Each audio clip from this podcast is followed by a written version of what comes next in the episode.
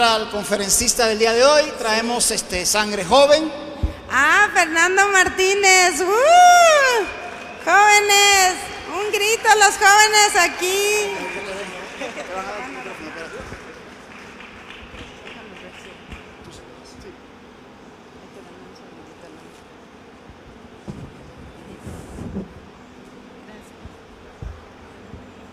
Gracias. Hola, ¿cómo están? Pues bueno, es un, un privilegio estar aquí compartiendo la palabra de Dios. Y pues bueno, yo creo que hoy quiere hablar Dios a tu vida. ¿Tú lo crees? Yo creo que sí. Por eso muchos estamos aquí. Y si tú estás en casa, también te voy a pedir que, que cierres los ojos y que pongamos este tiempo en manos de Dios. ¿Por qué no los cierras y, y puedas decirle, Padre, hoy te doy gracias porque me permites recibir tu palabra. Hoy te pido que nada me distraiga, ni qué voy a comer al rato, ni quién está a mi lado, porque quiero recibir una palabra tuya. En el nombre de Jesús, amén. Amén. Y pues bueno, es un privilegio estar aquí compartiendo la palabra de Dios. En verdad que es por, por su gracia y por su misericordia, no hay otra.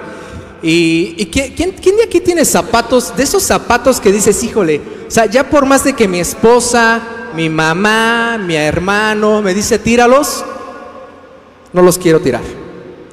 ¿Verdad? Yo, yo tengo unos de esos.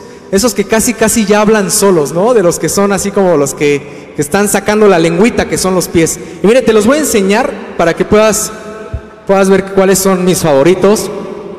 Que ya están, bueno, súper traqueteados, pero, pero ya me dicen, oye, ya jubílalos, ¿no? O sea, ya, ya, no, ya están a últimas.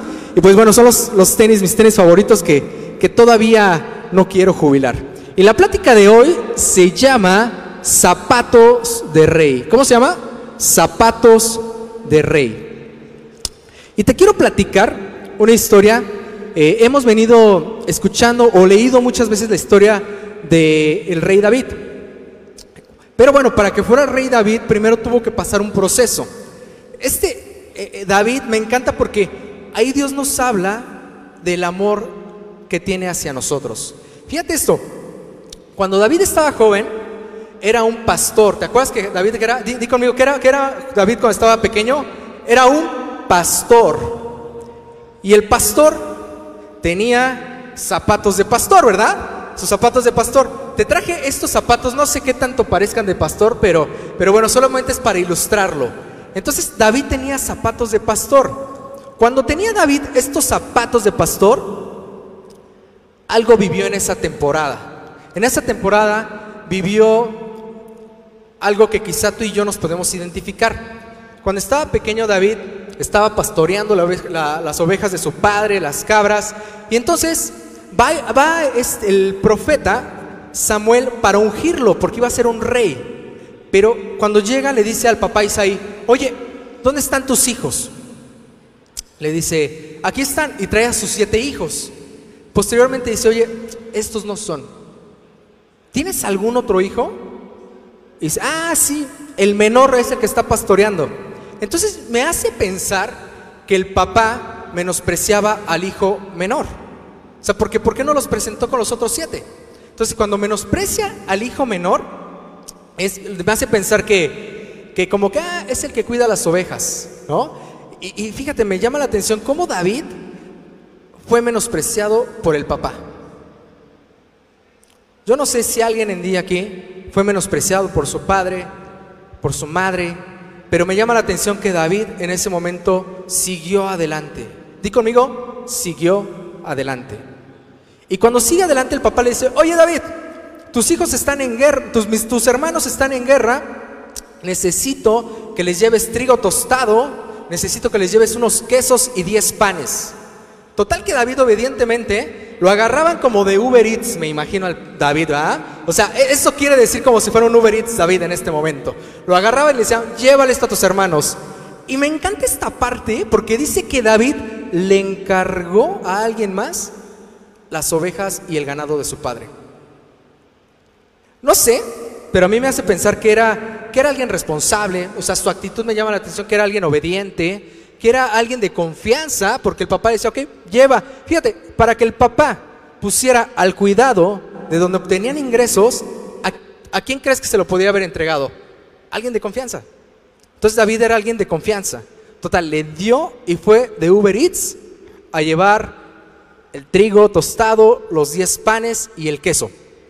Va David, le lleva a los hermanos y me imagino que llegaba con una actitud como, como contento, me imagino, no sé, como que andaba siempre alegre, como, no sé, así me lo imagino. Dice que era como con cachitos, con cachetitos sonrojados, así eh, blanquito, que era de buen parecer. Entonces me lo imagino todo contento ahí como, como corriendo, ¿no? Pero algo pasó. Cuando llega más adelante, ¿quién crees que también lo menospreció en ese momento? El hermano mayor. El hermano mayor le dice a David, dice, ¿tú qué haces aquí? Estaban en la guerra que iban a pelear contra los filisteos. Le dice, ¿tú qué haces aquí? Le dice que no deberías de estar cuidando las pocas ovejas de mi padre. El hermano mayor, que se llamaba Eliab, también menospreció a David. Entonces, primero, ¿quién menospreció a David? ¿El papá? Segunda, ¿quién menospreció a David? El hermano mayor. ¿Tú cómo crees que se sentía David en ese momento? Como que, ah, ay, como que me menosprecian o qué actitud tuvo. Vamos a ver más adelante qué tiene. Entonces, total, que va y entre eso que llega, escucha que dice que salía un filisteo, un gigante como de tres metros, a atormentar al pueblo de Israel. Este gigante, escuchamos, ya lo hemos leído muchas veces, se llama Goliat. Pero me llama la atención este punto. Dice que, ya, que salió a atormentarlos 40 días. ¿Te suena 40 días? Cuarentena, Ah, caray, como que suena igual, ¿verdad? Pero bueno, ya más de cuarentena llevamos más de 150 días. Qué fuerte, ¿no? Entonces, este Goliat, este famoso filisteo, porque era famoso, porque era un hombre de guerra que atormentaba al, al ejército de Israel, salía 40 días, dice que de día y de noche. O sea que 80 veces atormentó al pueblo de Dios. Qué fuerte. Yo no sé en, estos, en esta cuarentena o en estos más de 150 días, ¿qué te ha venido atormentando? ¿Qué voces han venido atormentando tu vida? ¿Que han robado tu paz? Porque al pueblo de Israel en ese momento le robaron la paz a alguien durante 40 días. No sé si algo, algo te suena por ahí, pero quiero avanzar, no me quiero quedar ahí detenido. Sigue, sigue David y dice, oye, nadie le entraba porque le tenía, le tenía miedo al filisteo, un tipo de tres metros fuerte, y, dice, oye, ¿quién peleará con él? Dice David, yo, levanto la mano, metió la convocatoria, dice, yo, yo, yo puedo, yo puedo este, pelear contra él. Pasó y le dicen al rey Saúl, oye, hay un chavo que quiere pelear con, contra Goliat. Porque nadie, pues nadie quería. Entonces el único valiente era él. Dijo, a ver, pues tráemelo. Y cuando, la y cuando vio a David, ya lo conocía Saúl. Le dice, ¿Cómo tú? O sea, fíjate, esto me llama la atención. ¿Cómo el rey Saúl le dice, no seas ridículo? Escucha esto. O sea, le dice, no seas ridículo, eres apenas un muchacho. O sea, cuando él ha sido desde su juventud un hombre de guerra. ¿Quién menospreció a David primero? El papá. ¿Quién menospreció a David primero? Segundo, los hermanos, el hermano mayor. ¿Quién menospreció a David también después? el rey Saúl. Ah, caray, qué fuerte, ¿no? Y di conmigo, David, eh, David siguió. David siguió. Entonces cuando sigue David le dice, bueno, ok, tú dices eso, Saúl, pero te voy a explicar. Y en ese momento yo me imagino a David como que saca su currículum, ¿no? Me imagino que saca aquí su currículum y le dice, mira, eh, cuando una oveja de mi padre se va, yo dejo a las demás y la busco, voy en busca de esa oveja. Si un oso o si un león la, quiere matar, yo me peleo contra ellos y los mato para que no se la lleven. Escucha esto. Entonces él estaba mostrando su currículum, tu currículum, tu currículum vitae. Mira, yo he hecho esto. Y, entonces el rey Saúl dice, bueno, pues, pues ok, está perfecto. Póngale entonces la armadura a David. Y creyó, dijo, ok, si te matan allá tú, ¿no? Ya, ya tú sabes le pone la armadura, David, quiero que te lo imagines así, todo chiquito con la armadura súper gigante, pesada, le dice, yo no puedo pelear con esto. Entonces agarra y déjame, antes de que peleara David con Goliat, dice un versículo que dice en Primera de Samuel capítulo 17, 34, es un versículo profundo, donde dice que David, dice que David insistió. Di conmigo, David insistió. David insistió. Pasó, pelea con Goliat, como todos sabemos, le arroja las cinco piedras, las agarra y se la avienta una, la incrusta y cae, cae Goliat. ¿Ok? Entonces, ¿qué pasó en este momento? Que David primero tuvo unos zapatos de pastor. Fueron zapatos de menosprecio. Fueron zapatos donde nadie creía en él. Pero ¿qué pasó? Alguien sí creía en David. ¿Sabes quién era? Era Dios, que lo animó para que insistiera y entrara a esa batalla. Quizá en esta cuarentena, esos 40 días que has sido atormentado, que, que, que, que te ha entrado algún temor, quizá inseguridades, quizá hasta tú mismo dejas de creer en ti. Y quizá hay gente que no cree en ti, tus padres, tus hermanos, como fue con David, el rey, tu jefe en tu trabajo. Quizá, ¿qué te está, quién te está diciendo que tú no puedes hacerlo? Déjame decirte algo y te voy a decir una, una buena noticia, que tú has tenido victorias. Así como David tuvo victorias, matando a osos, a leones, ya había tenido victorias. Y dice que las victorias se las dio Dios. Así que si hoy tú estás pasando por ese proceso, quiero que recuerdes, si estás en casa, quiero que recuerdes qué victorias Dios te ha dado en tus manos. Y esas mismas victorias, Dios te puede dar una nueva victoria. ¿Tú lo crees? Yo lo creo. Y este tema sigue más, sigue todavía. Entonces, pasó algo. David entonces, después de tener unos zapatos de pastor, obtuvo unos zapatos de guerra. Cuando David entró a la guerra e insistió, dice la palabra, cuando él insistió, se plantó en otros zapatos. Primero estaba plantados en unos zapatos de menosprecio, donde nadie creía en él. Posteriormente se plantó en esos zapatos que, que tuvo que entrar a la guerra, porque para obtener victorias, te tengo que decir que tenemos que entrar a la guerra. Tenemos que entrar a una batalla. No es fácil, porque las batallas muchas veces no nos gustan, pero son necesarias para que cuando tú terminas, vamos a pensar, cuando tú eh, estudias una carrera, ¿qué tienes que hacer? Esforzarte, estudiar, quizá dejar fiestas, quizá dejar amigos en un momento para que puedas continuar y alcanzar esas metas que tú tienes. Porque si no te esfuerzas, no va, no va a pasar nada. Si tú no insistes en, para, para continuar, no sé si te ha pasado en algún momento que dices, ya estoy cansado. Es más, un libro. ¿Alguien ha leído libros aquí o en casa que digas, híjole, empecé las primeras 10 páginas, pero ahí me quedé? ¿Verdad? Una dieta en diciembre. Empecé el primer mes, pero como al 10 de enero la dejé la dieta. Pasa, ¿verdad? Entonces, para que puedas alcanzar esas metas, tienes que insistir. Y David había sido profetizado que iba a ser rey. Le habían ungido, iba a ser rey. Imagínate que David se hubiera quedado sin insistir. Oye, no, este, oye Saúl, mira, te entrego, eh, ¿qué crees? Que tú estás muy chiquito y, y no puedes contra ese gigante. Ah, bueno, está bien, me regreso a casa. Eso pasa cuando no insistimos. No se hubiera cumplido el propósito que Dios tenía para la, para la vida de David y que a través de ese varón tú y yo nos pudiéramos identificar para poder continuar y persistir y, e insistir.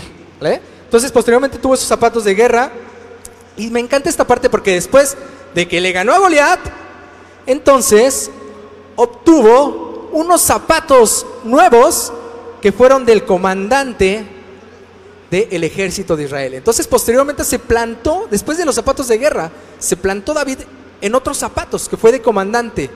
Pero aquí, aquí déjame decirte algo, que el gusto le duró muy poco, porque David cuando regresa, empezaban a cantar el pueblo, dice, decían que, decían, Saúl mató a miles, pero David mató a diez miles. Un celo profundo le empezó a entrar a Saúl. Intentó matarlo en diferentes ocasiones, le lanzaba una flecha y, no, y, David lo esquivaba. Entonces David dijo, ¿sabes qué? Me tengo que ir. La esposa le dice, vete, el hijo le dice, vete porque mi papá te quiere matar. Fíjate esto, qué fuerte. Entonces David estuvo plantado después en otros zapatos. Estuvo plantado en unos zapatos de refugiado, de fugitivo, donde esos zapatos, esos zapatos en los que estaba David fueron unos zapatos donde él no se imaginaba, pensó, si ya me, dijeron que iba a ser rey, quizá voy a ser rey, pero no sabía que iba a pasar otro proceso. Y en esos zapatos iba a estar perseguido por el rey Saúl. Y no solo por el rey Saúl, fíjate, él, él había agarrado a, dicen que a tres mil hombres, a tres mil soldados escogidos por el rey. Pues imagínate los mejores, ¿no? Como cuando ah, la selección mexicana juega o, o- que al rato va a haber partido, Juan, ahí eh, eh, en diferentes partidos, escogen a los mejores en las selecciones. Entonces yo creo que también eh, Saúl seleccionó a los mejores de Israel para ir, no a platicar con David, no querían echarse un cafecito con él, o se ven dispuestos a atacarlo. Entonces David estuvo plantado en otros zapatos, que fueron de, de, de refugitivo, de, de refugiado, de- estaba en una cueva temeroso. Y sabes, algo pasó en ese momento. Cuando estaba en esos zapatos de refugiado, quizá estuvo sin esperanzas. Quizá estuvo sin esperanzas, que dice, no, ya, o sea, me bromearon, me bromearon, o sea, no voy a ser rey, porque ve dónde estoy, estoy en una cueva. ¿Sabes? Dice que David insistió y persistió. Y me encanta esta historia donde David, quiero, quiero mostrarte esto, quiero ilustrarte algo. Entonces llega en ese momento, David está en una cueva con, con hombres ahí que están ahí preocupados. Y en ese momento, en esa cueva, aparece un hombre entrando de frente, un hombre con ropa elegante, un hombre de buen parecer. En ese momento ese hombre levantó los vasos al cielo, se agarró el abdomen, se dio un masaje en la panza y en ese momento se preparó para hacer sus necesidades fisiológicas. Cuando este hombre se prepara a hacer sus necesidades fisiológicas, había se metió a la cueva donde David estaba junto con sus amigos. Me llama la atención, este hombre estaba haciendo sus necesidades y David por atrás se agarra y corta, y corta un poco del manto de la tela de ese hombre. Aquel varón se levantó, se levantó ese hombre, posteriormente le jaló al excusado, no es cierto, no había excusado, entonces echó tierrita y en ese momento se va. Cuando se va ese varón, dice la palabra más adelante que le grita, Rey Saúl, este hombre era el rey Saúl. En primera de Samuel capítulo 24, versículo del 8 al 9,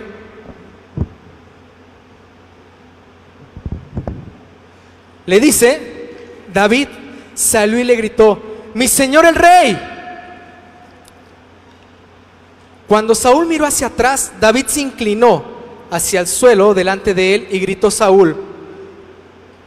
Y gritó a Saúl, ¿por qué le hace caso a la gente que dice que quiero hacerle daño? Este mismo día pude ver, puede ver con sus propios ojos que no es verdad. Pues el Señor lo puso a mi merced allí en la cueva y algunos de, mis hombres me dijeron que lo matara, pero yo le perdoné la vida. Pues dije, nunca le haré daño al rey. Él es el ungido del Señor. Fíjate esto. Aquí me habla mucho de honra, de honra del rey David hacia, hacia un varón que había sido ungido por Dios. En ese momento, como vimos, los amigos de David le decían, dale cranky. O sea, córtale la cabeza, ya, mátalo. O sea, si es por él, por quien estamos ahorita aquí asustados, dale cranky. Pero él honró al rey. Y di conmigo, la honra trae bendición. La honra trae bendición. Si tú hoy en día, en tiempos de cueva, donde estamos en una cueva, en casa, estamos saliendo lo menos posible para cuidarnos a nosotros y cuidar a nuestras familias, sabes, quizá desde una cueva estamos criticando a nuestras autoridades. Quizá desde una cueva estamos hablando mal de nuestro presidente, de las autoridades que fueron impuestas por Dios. Y fíjate, me llama la atención esto porque hay gente que, que, que habla mal de este presidente, pero no solamente eso, habló mal también del otro presidente. Entonces ahí sí es un tema donde, donde valdría la pena hacer una introspección y decir, ¿por qué ninguno me gusta? ¿Ok? Eso es como algo que, que, quizá podemos preguntarle a Dios, ¿vale? No voy a hablar de ese tema, pero lo que sí quiero hablar es que David honró a sus autoridades. Cuando Dios, cuando David honra a sus autoridades, en ese momento voltea y le dice, esto le dijo el rey Saúl. En primera de Samuel, capítulo 24, versículo 20, ahora me doy cuenta de que ciertamente tú serás el rey y de que el reino de Israel prosperará bajo tu gobierno. Híjole. Y en ese momento me llama la atención que tiempo después, el rey, tiempo después, el rey David obtuvo unos zapatos de rey. Te lo voy a poner aquí, este zapato de rey. Para poder llegar en ese proceso a ese zapato de rey, ¿cuáles zapatos tuvo que haber pasado primero? Unos zapatos de menosprecio. Unos zapatos donde nadie creía en él. Quizá tú estás en esos zapatos hoy. O pasaste quizá ya esa etapa donde nadie cree en ti, donde si la regaste una vez, ya por eso te calificaron como el borracho, el, el- el que siempre le falla a su esposa, el no, no, no, ese no es de confianza, porque alguna vez quizá dijiste un chisme, y sabes, te empiezan a calificar. Y aquí quiero hacer un paralelismo con Jesús. Aquí me llama la atención cómo Jesús, en el libro de Marcos, capítulo 6, versículo 3, te lo van a poner aquí en la pantalla, donde dice, y se burlaban. Es un simple carpintero, hijo de María y hermano de Santiago, José y Judas y Simón. Escucha esto. Quizá tú dices, oye, es que Fer, tú no, sabes lo que yo he pasado. O sea, he, sufri- he sufrido rechazo, menosprecio. Déjame decirte que, que también Jesús pasó lo mismo que tú y que yo. O sea, quizá alguien te ha menospreciado en algún tiempo. A mí me han menospreciado en algún momento. Pero también otra cosa, ¿tú has menospreciado a alguien en un momento? Ouch. Nos han menospreciado, sí. ¿Tú has menospreciado a alguien en algún momento? A Jesús lo menospreciaron. Se burlaban de él. O sea, cuando, cuando Jesús empezaba a predicar, regresa a, a- a- Nazaret. Llega. Entonces eh, le dicen, no, pero es que este no es el carpintero, no es el simple carpintero. Y quizá la gente se queda viendo, te- se te queda viendo por lo que fuiste y no por lo que vas a hacer. Y su mismo pueblo veía a Jesús como un simple carpintero, no como el rey de reyes y señor de señores, que iba a tener que pasar un proceso para llegar a tener los zapatos de rey. Jesús fue menospreciado. Pasó Jesús por los zapatos del buen pastor, del buen pastor, los zapatos de menosprecio. Fíjate, me encanta esta parte porque aquí se cumple la palabra del Antiguo Testamento, nos muestra la venida de Jesús desde los tiempos de David. Entonces, Jesús pasó ese menosprecio. Jesús te entiende si tú estás pasando algo difícil. Una temporada donde nadie cree en ti. Pero posteriormente Jesús pasó de unos zapatos de menosprecio a unos zapatos de guerra. Jesús pasó estos zapatos de guerra. ¿Cómo pasó estos zapatos de guerra? Jesús vino por su iglesia. Hemos hablado las, cuatro, las, siete columnas. Y una esfera es la iglesia.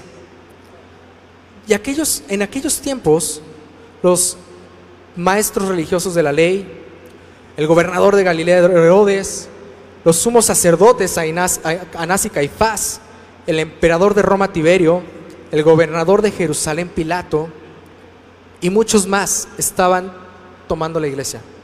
La iglesia que no les pertenecía a ellos. La iglesia que le pertenecía a Dios. Cuando Dios, cuando Jesús viene, enfrenta a esas personas y los enfrenta hablándoles con su palabra y, y, y quizá ahorita te van a empezar a poner unos versículos que quiero leerte porque son fuertes pero son, son reales. Fíjate lo que les decía y dime si no estaba para que se ofendieran porque les decía Jesús la verdad y la verdad los ofendía porque ellos estaban oprimiendo a su iglesia. Dice en Mateo 23 del 3 al 4 de la nueva traducción viviente dice por lo tanto, practiquen y obedezcan todo lo que les digan, pero no sigan su ejemplo. Esto les decía a todos los discípulos y a los que lo seguían.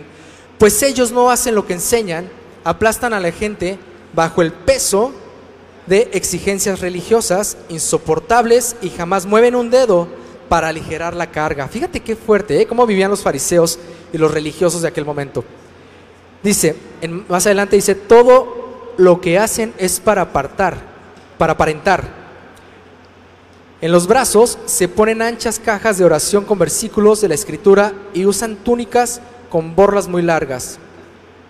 Y les encanta sentarse a la mesa principal en los banquetes y ocupar los asientos de honor en las sinagogas. Les encanta recibir saludos respetuosos cuando caminan por las plazas y que los llamen rabí.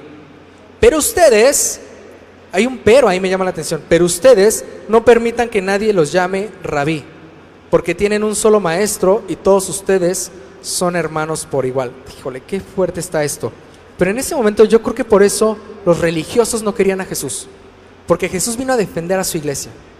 Y sabes, quizás pasó, está, está pasando ese tiempo de guerra. Jesús pasó ese tiempo de guerra para defender a su iglesia.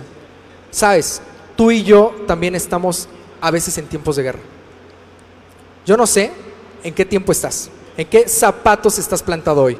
En los tiempos de, en los zapatos de menosprecio, que son estos, en los zapatos de guerra, porque si, porque si tú estás aquí y tú me estás escuchando tenemos un llamado que es también ser iglesia. Entonces, si eres iglesia, hay que defender a la iglesia, porque es de nuestro Señor. Y si Jesús nos enseñó, nos dio ese ejemplo, ¿cómo, lo puedes, cómo puedes entrar en guerra? ¿Cómo?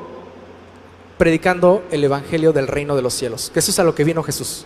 Jesús vino a predicar el Evangelio del reino de los cielos.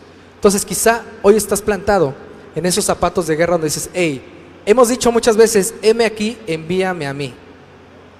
¿Estás dispuesto? ¿Estás dispuesto en verdad a entrarle a esa guerra, a esa batalla? Fer, pero no puedo salir, pero puedes descolgar el teléfono y hablarle a un familiar de Jesús.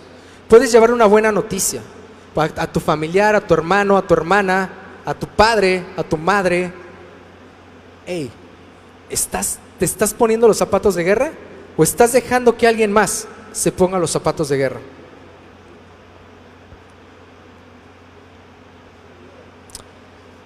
Más adelante, también Jesús fue perseguido. Jesús fue perseguido precisamente por los religiosos que no les gustaba, porque Jesús vino a arrebatar a su iglesia. Y, cuando, y eso, eso me llama la atención porque en ese momento fue cuando Jesús pasó nuevamente a tener unos zapatos, unos zapatos como estuvo David, escondido, refugiado, pero David me encanta, pero me encanta Jesús porque él no fue así. Jesús no se escondió, Jesús se enfrentó Di conmigo, Jesús enfrentó. Y Jesús fue valiente. Jesús insistió. ¿Te acuerdas cuando el rey David insistió? Pues también Jesús insistió, porque sabía que había un gran propósito al ponerse estos zapatos, donde le iban a, lastimar, donde le iban a arrancar la barba, donde le iban a lacerar, donde iban a clavar unos clavos largos en sus manos. ¿Sabías que las manos es donde tenemos eh, es donde hay más terminaciones nerviosas es donde podemos, hay más zonas de dolor. En los tendones hay una cosa que se llama nociceptores, que son receptores de dolor. Entonces cuando Jesús tenía los clavos en las manos y en los pies, entonces cuando él respiraba, eran dolores que nadie pudo haber aguantado, solamente Jesús. ¿Y sabes por qué lo hizo? Porque hubo un Adán que metió las dos patas y la regó. Y estábamos apartados del reino de Dios y de tener una relación con Dios. Hubo el segundo Adán que vino para decir, híjole, ya la metiste las dos patas. Yo voy a, vivir como se tenía que vivir para que tú nuevamente tengas relación con mi Padre y para que nuevamente tú vuelvas a tener esos zapatos de rey. Porque si Dios es el rey, Jesús es el hijo del rey y somos coherederos con el rey. Entonces esos zapatos Dios te los dio, Jesús te los entregó después de haber ido a una cruz, después de haber pasado muchas burlas, humillaciones y entregar todo su cuerpo. Toda su sangre fue derramada por ti y por mí. Su cuerpo fue molido por ti y por mí, porque te amó tanto, pero algo hizo Jesús. Y esta es la plática el día de hoy. Algo hizo Jesús. Insistió. El versículo rema del día de hoy es Primera de Samuel capítulo 17, 34 dice, pero David insistió. Y sabes, esta es toda la ilustración para que puedas ver que Jesús insistió hasta el final. Pudiera haber abandonado la obra y la misión sin problemas. Sin problemas hubiera podido llegar a un vallado de ángeles, hubieran peleado y en verdad hubieran visto que eh, Jesús es el Hijo de Dios. Hubiera podido haberlo hecho, pero sin embargo Jesús dice que fue, ah, fue como oveja sin hablar. ¿Por qué? ¿Por qué? No entiendo por qué. Jesús, ¿por qué no hiciste eso? ¿Por qué no, ¿Por qué no mandaste fuego del cielo? ¿Por qué no? No, porque Jesús honró a quienes eran sus autoridades en ese tiempo. David honró al rey Saúl, pudiéndolo matar, no lo mató.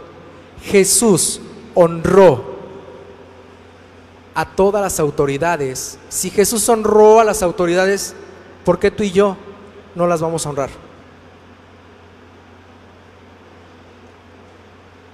Si Jesús honró a las autoridades siendo Dios, te lo repito, ¿por qué tú y yo no las vamos a honrar?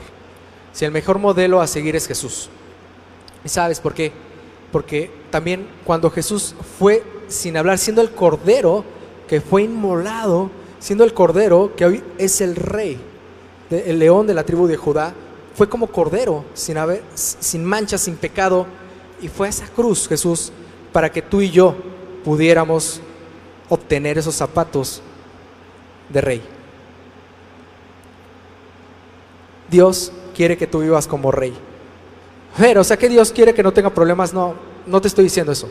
No te estoy diciendo que no tienes problemas, pero en el mundo vamos a tener problemas, problemas. Pero yo hoy sí te pregunto, ¿en qué etapa, en qué pie, en qué zapatos hoy está, estás plantado? ¿En los del pastor? Que nadie cree en ti, ni tú crees en ti porque la has regado más de 100 veces y no crees en ti, pues déjame decirte que alguien sí creyó en ti se llama Jesús. Ese Jesús, el segundo Adán, el postrero Adán, fue cuando la metió las dos patas Adán. ¿Quién crees que dijo, hey, ya la regaste bien feo? Y quizá tú y yo le hemos regado bien feo. En nuestra manera de hablar. Hablar sin pensar. A veces somos imprudentes. A veces tenemos actitudes incorrectas. Pero sabes, hay, un Jesús que te dice, así como Adán la regó, yo vengo por ti. Y valió la pena ir a esa cruz para sacarte de ese hoyo y sacarte de esos zapatos de menosprecio, sacarte de esos zapatos que quizá están sucios y los sigues viendo sucios porque yo quiero bolear tus zapatos, limpiarlos y entregarte esos zapatos de rey porque te amo. Él es Jesús de que, te, que te vengo a hablar. Y bueno, más adelante, me encanta esta parte porque cuando Jesús va a la cruz, pensaron, bien, bien, lo matamos, pensaba el diablo, el, enemigo pensaba, ya, lo matamos, pero no contaba con que Jesús iba a resucitar al tercer día. Y ahí te puedo, te puedo hablar de ciencia, ¿eh? tengo, eh, por la misericordia de Dios, me dio una, una maestría en ciencias. Y sabes, en la ciencia manejamos mucho, nos basamos en la historia. Y me encanta esta porque cualquier científico te puede decir, no, es que Jesús no, no existe, o sea, es que mira. Ok, está bien. Ok, la historia se parte a la mitad, antes de Cristo y después de Cristo. Aguas. ¿Por qué? Porque si la historia, si tú eres científico y me estás escuchando, la historia habla de Cristo, Jesús. Entonces, me encanta esta parte, porque ahí cuando Jesús parte la historia, ¿por qué la partió? Porque resucitó. Esa es la buena noticia. Esa es la buena nueva que tenemos que, entender como hijos de Dios. Que Jesús viene a predicar el Evangelio del reino de los cielos, resucita. Y cuando resucita, en ese momento se le aparece a Pedro. Yo no sé, pero Pedro me encanta. Se me, me, encantaría ver cuando, cuando me toque estar allá, o sea, conocer a Pedro. No sé a ti, pero a mí se me antoja de repente. Imagínate una, una mesa, no sé, me imagino una mesa redonda, no sé cómo vaya a ser arriba. Y de repente platicar ahí, pelotear con Pedro. Oye, ¿qué, qué onda? O sea, ¿Qué pensabas cuando, cuando caminaste sobre el agua, no? O sea, de repente, no sé, platicar con, con, el cuate que se, enfrentaba a todos, este, eh, el apóstol Pablo, ¿no? O sea, me encantaría tener una plática, oye, ¿qué, ¿cómo fue que lo hiciste, no? O sea, ¿cómo fue? Me encantaría con los, con los profetas, o sea, no sé, pero algo loco me imagino que cuando estemos arriba vamos a platicar muchas cosas en el otro nivel. Entonces, y le haría muchas preguntas quizá también. Y, y sabes, a mí me encanta porque cuando Jesús resucita se le presenta a Pedro. Después de que se les presenta a Pedro, se les presentó también a dos muchachos que lo seguían en el camino y después se les presentó a sus doce discípulos, a los once discípulos y después de esto se les presentó a más de 500 personas. Fíjate esto, pero aquí me encanta cómo Jesús, todos se quedaron así apantallados, o sea, como esta pantalla tan padrísima y tan hermosa, yo creo que se quedaron así de apantallados y no, no así una pantalla, lo que les sigue de apantallados. En verdad, es increíble lo que Jesús hizo, porque cuando Jesús, ahí se cumple la escritura. Y cuando Jesús se va, yo no sé si hoy en este tiempo has tenido una pérdida de un ser querido. Y aquí te quiero hablar de algo bien padre. En esta cuarentena, en este tiempo difícil que hemos enfrentado, muchos que hemos estado en diferentes zapatos. Hemos estado en diferentes zapatos. Pero si has tenido una pérdida de un ser querido, te quiero, te quiero hablar de algo que me hablaba ayer Dios. Y, y me encanta cuando Jesús les dijo a sus discípulos, yo ya me voy, voy a prepararles un lugar voy a prepararles un lugar. Escucha esto, ¿eh? No sé si algún amigo falleció apenas o alguien, pero Jesús dijo, voy a prepararles un lugar. Casas, moradas, dice, para que donde yo esté, ustedes estén conmigo. Ustedes ya conocen el camino. Jesús fue a preparar casas. Hay casas para ti y para mí ahí arriba. No hechas por manos humanas, hechas por Dios, esperándote a ti. Entonces cuando Jesús prepara casas, cuando creemos en Jesús y tenemos esa esperanza en que Jesús cuando muere, resucita, juntamente con Él vamos a resucitar nosotros. Eso está bien padre. Y seremos transformados, nuestro cuerpo, como su cuerpo glorioso, será transformado nuestro cuerpo. O sea que si Jesús se suspendió en el, en el aire y se fue, yo voy a volar, Fer, chance, no sé. Chance dice. Y sabes, entonces cuando un familiar tuyo recibió a Jesús en su corazón, está en esa casa gozándose en la presencia de Dios. Y cuando a ti y a mí nos toque partir en algún momento, nos vamos a encontrar primero con Dios en ese lugar de paz. Escucha esto, no sé si falleció de una enfermedad, no sé qué, qué, pasó, pero lo que sí sé es que dice la palabra que arriba ya no hay más enfermedades. Si lo estaba atormentando un dolor de cuerpo, ya no está así. Y tú y yo a través de Jesús nos vamos a reencontrar con nuestros seres queridos en su tiempo. Esa es la buena nueva también que te entrego. Que a través de que Jesús tuvo que pasar por esa cruz, morir y resucitar, juntamente tú y yo resucitaremos con Él toda una eternidad y nos gozaremos en ese lugar que tiene de Rey de Reyes, de Señor de Señores, bajo su gobierno. Y ahí es donde se cumple la palabra de estos zapatos. Ahora, ¿por qué no te dices a ti mismo, qué hermosos son mis zapatos? Quizá hoy Dios está boleando esos zapatos para que brillen más. Si has pasado por estos zapatos, los primeros que vimos de pastor, que son de menosprecio, donde quizá ya nadie en ti, déjame decirte que Jesús hoy yo veo. Y dice la palabra, aunque no pueda ver. ¿Qué dice la canción que cantamos hace ratito? Dios está obrando. Dios está obrando. Yo veo que Dios hoy está dándole brillo a tus zapatos, porque Dios no te quiere dejar en esta etapa. Dios no te quiere dejar en estos zapatos. Depende de ti. Escucha, con esto voy casi terminando. Depende de ti. Escúchame bien en casa. Depende de ti que quieras pasar de estos zapatos a estos zapatos. A estos zapatos. Depende de ti. pero ¿cómo depende de mí? Sí. Insiste. Si el rey David no hubiera insistido al rey Saúl, si David no hubiera insistido al rey Saúl, se hubiera quedado en esa etapa de pastor todo el tiempo. Y hoy no estaríamos hablando de él. Si tú te quedas en una actitud que quizá no es la correcta, de víctima, de pobre de mí, yo no puedo, todos me odian. O sea, si te quedas en esa actitud, te vas a quedar ahí. Y Dios no quiere que te quedes en esa actitud. Si Jesús no hubiera enfrentado la cruz y hubiera dicho, no, está bien, está bien fuerte lo que va a pasar, no hubiera que, no se hubiera quedado, pero Jesús nos enseña a que insistas, a que insistas, a que insistas, que si la regaste y la tropezaste, no importa, vuelve a insistir, vuelve a insistir. Dios no quiere que te quedes en esta etapa de estos zapatos. Dios quiere que insistas, Dios te quiere dar estos zapatos, ya te los dio. Y cuando Dios fue a la cruz, es porque ya dijo, eh, hijo, hija, tú que me estás viendo, te dice, ya están los zapatos en su caja. Ya están los zapatos en su caja.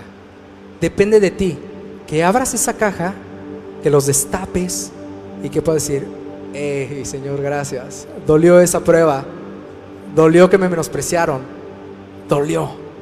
Pero gracias Dios, porque tú pones el querer como el hacer en mí para que no me quede en esa etapa. Déjame insistir, porque yo quiero llegar a esos zapatos que tú ya preparaste para mí. Te voy a retar algo, ¿por qué no te pones de pie los que estamos aquí? Igual en casa, ¿por qué no cierras tus ojos? Cierra tus ojos ahí donde estás y yo no sé en qué zapatos estás. No sé en qué zapatos estás.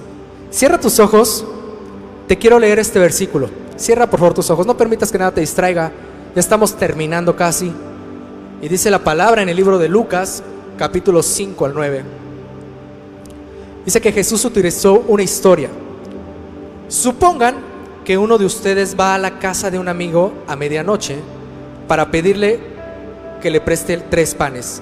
Le dices, acaba de llegar de visita un amigo mío y no tengo nada para darle de comer. Supongan que ese amigo grita desde el dormitorio, no me molestes. La puerta ya está cerrada y mi familia y yo estamos acostados. No puedo ayudarte.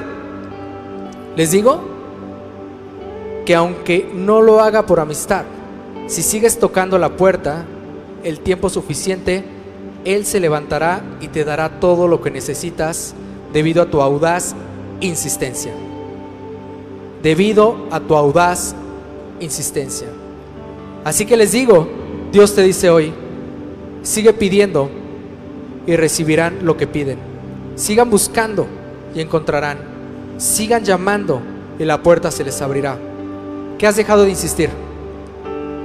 ¿En qué zapatos estás? ¿Te vas a quedar en esos zapatos o vas a insistir? Eso no depende de mí, depende de ti. Depende de qué tanto le vas a insistir a, Dios. Y Jesús nos enseña que insistas y que pidas. ¿Te has cansado porque no has visto ese milagro todavía? Hoy te digo, no te canses. Te quiero contar rápido un testimonio y ya estoy cerrando con esto. En esta pandemia, en estos días, sabes, yo estuve en unos zapatos de guerra, como estos, como estos zapatos. En esos zapatos donde empezó un dolor de cabeza. En esos zapatos donde había un dolor de ojos. En esos zapatos donde posteriormente llegó una opresión al pecho. Y quizá te platico este testimonio porque quizá te puedas identificar conmigo. En ese momento fui a ver a un doctor un especialista también, y me mandó unos medicamentos. Después de tomar los medicamentos empiezo a sentir unas palpitaciones. Yo nunca había experimentado esa, esa sensación. Posteriormente empezaba a sudar en las noches. Después de esto, empezaba a dejar de dormir. Algo me robaba la paz. Dije, Señor, ¿qué es esto? Y sabes, me llama la atención porque empecé a tener crisis de ansiedad, nunca las había experimentado. Y cuando empecé a experimentar todo esto, empecé a decirle, Dios, yo no me quiero quedar aquí. Fui a ver otro especialista y me dice, Fer, lo que tú estás sintiendo es la consecuencia de los medicamentos que tomaste. Va a tardar un proceso en lo que empieza a bajar ese efecto y empiezas a sentirte mejor. ¿Sabes? Si yo me hubiera quedado en esa etapa, en esa etapa de miedo, de que no entraba la guerra, de que no iba a haber un especialista, de que no hubiera orado, de que no le hubiera creído a Dios, me hubiera quedado aquí. Hoy te digo una cosa, Dios ya me sanó. Eso es obra de Dios, pero depende de ti. Si te quieres quedar en esos zapatos o quieres seguir avanzando a los que Él tiene para ti. ¿Por qué no adoramos a Dios un rato ahí? En tu casa adora, adora a Dios. Aquí estás, debemos mover, te adoraré, te adoraré. Aquí estás obrando en mí, te adoraré, te adoraré, te llamamos milagroso, abres camino, cumples promesas, luz en tinieblas, mi Dios, así eres tú. Milagroso, abres camino, cumples promesas, luz en tinieblas, mi Dios, así eres tú.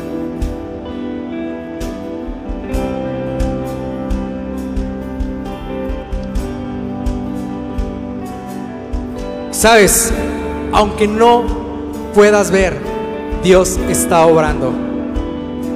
Aunque no puedas ver, Dios está obrando. Así que te animo que insistas y que no te quedes en esos zapatos. Avanza, insiste, avanza, persiste en su palabra, en tener relación con Él, en conocerlos más. Insiste, no te quedes ahí. Te animo a que lo hagas. Jesús lo hizo y con- concluyó a lo que Él vino. Si Jesús lo hizo, Dios te va a dar ese, ese poder, ese dominio propio, esa fuerza para que insistas y cumplas para lo que tú eres llamado.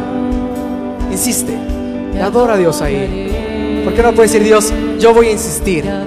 Yo voy a insistir en este tiempo. No me voy a quedar en esos zapatos, Jesús. Yo voy a vivir como rey, como hijo de rey, coheredero con Cristo Jesús. Adora a Dios, adóralo allí en tu casa.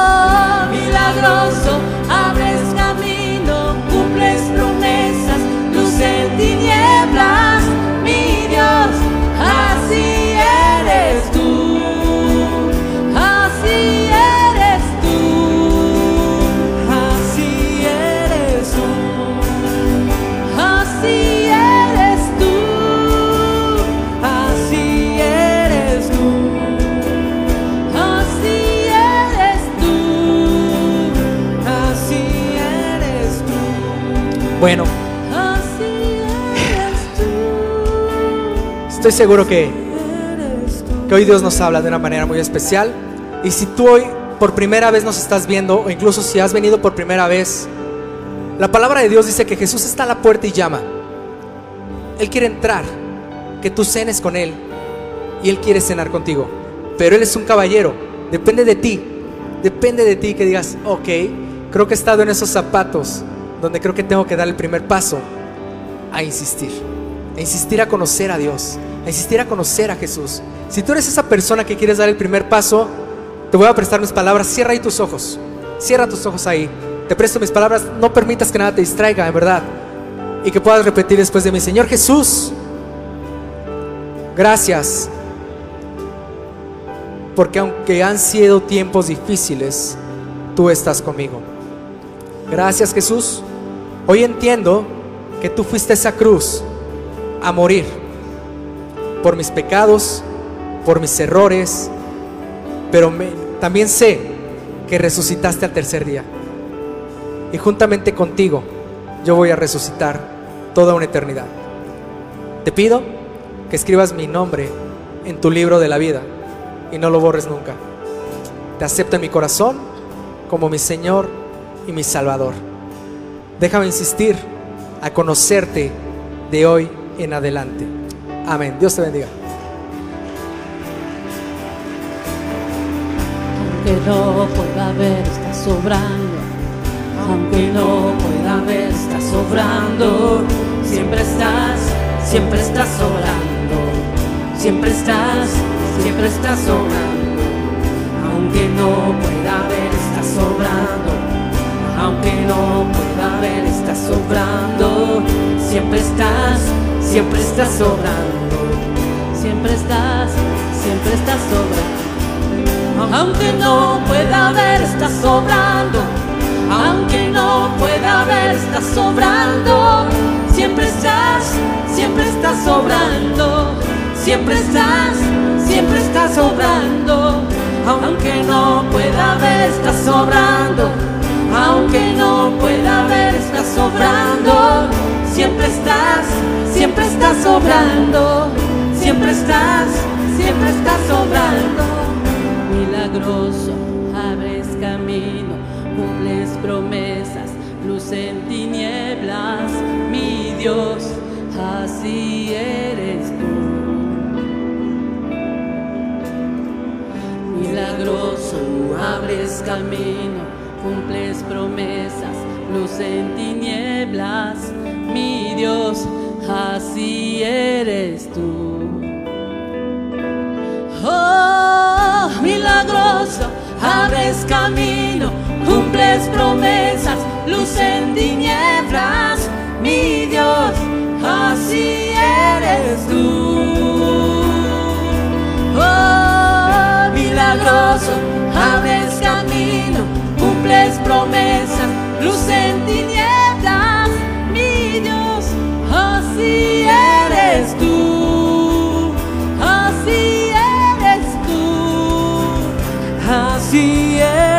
tú, así eres tú, así eres tú. Así eres tú.